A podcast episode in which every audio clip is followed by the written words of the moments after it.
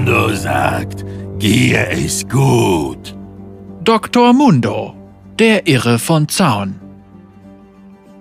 Der komplett wahnsinnige, mordlustige und erschreckend violette Dr. Mundo sorgt bei vielen Bewohnern Zauns für Albträume. Der ehemalige Patient des berüchtigsten Irrenhauses von Zaun ist heute ein selbsternannter Arzt. Nachdem Dr. Mundo alle Mitarbeiter des Irrenhauses geheilt hatte, richtete er sich in einem leeren Flügel eine Praxis ein und begann damit, die höchst unethischen Prozeduren vorzunehmen, die er immer wieder am eigenen Leib zu spüren bekommen hatte.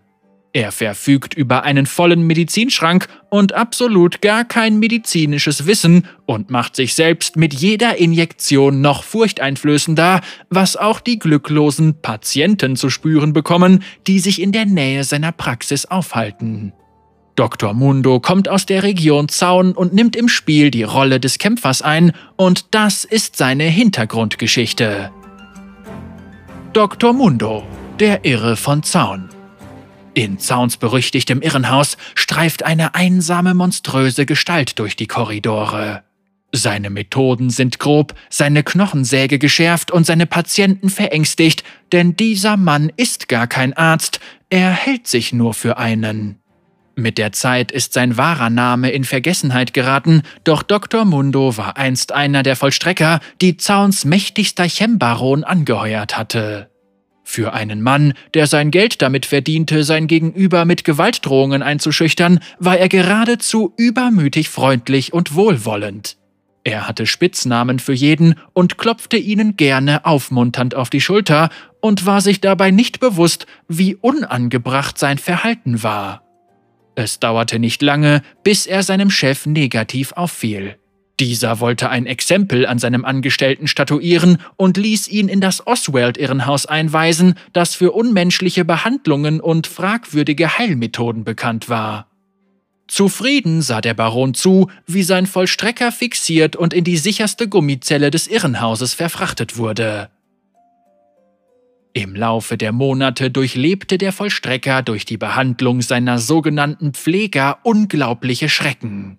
Ohne auf das Wohlergehen ihres Patienten zu achten, wendeten sie experimentelle Behandlungsmethoden an. Nerven wurden gereizt, Hirnareale abgetrennt, ungetestete Medikamente in großen Dosen verabreicht. Der Vollstrecker veränderte sich und legte jeden Tag mehr Muskelmasse zu. Seinem Gehirn war jedoch ein viel schlimmeres Schicksal zugedacht. Er verlor jegliche Erinnerungen an sein vorheriges Leben und suchte in der grausamen Welt um ihn herum nach einem Sinn. Er blickte an seiner alten Zwangsjacke nach unten. Sie sah fast so aus wie die Kittel der Ärzte, die er jeden Tag sah. Er hatte Schwierigkeiten, die Wörter auf seiner Jacke zu lesen, also nahm er einen neuen Namen und einen neuen Beruf an. Ich muss auch ein Arzt sein, Warum sollte ich sonst in diesem elenden Irrenhaus sein? überlegte er. Und diese ganzen anderen Menschen müssen meine Patienten sein. Irgendwann war der Tag gekommen und der Chembaron kam zum Irrenhaus, um seinen Vollstrecker zu entlassen. Zu seiner Überraschung empfing ihn niemand in der Eingangshalle.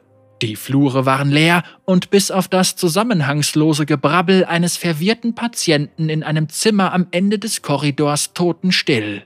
Als der Baron das Zimmer betrat, bot sich ihm ein schrecklicher Anblick. Auf dem Boden lagen die zergliederten Leichen von Angestellten und Patienten. Über ihnen stand eine hünenhafte, lilafarbene Gestalt, die etwas Unverständliches murmelte.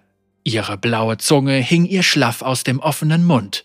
Groteske Muskeln hatten die viel zu enge Kleidung gesprengt und mit einer massiven Hand hielt das Wesen eine Operationssäge umklammert.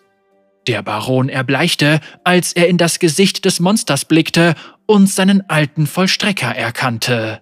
Der Vollstrecker, der sich nicht an seinen Chef erinnerte, sah in ihm nur einen weiteren Patienten, der eine Behandlung dringend nötig hatte.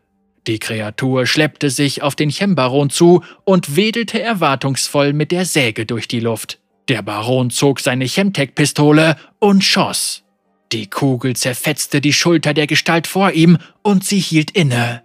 Doch nur kurz. In Windeseile wuchsen neue Muskeln zusammen und verdeckten die Wunde. Das Monster blieb stehen, sah den Baron perplex an und murmelte Du krank! Kriegen Hilfe!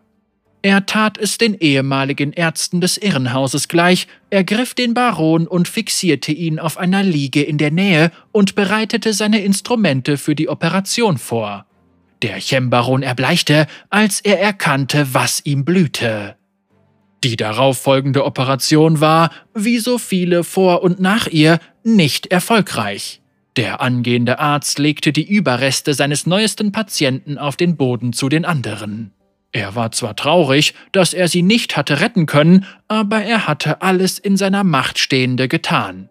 Und er konnte es ja immer wieder versuchen. Zaun war voller Kranker, die geheilt werden wollten. Mit einem Lächeln auf dem Gesicht verließ er das Irrenhaus und machte sich auf, um in den Straßen nach neuen Patienten zu suchen. Ja, Mundo verlangt, dass du Samstag arbeitest.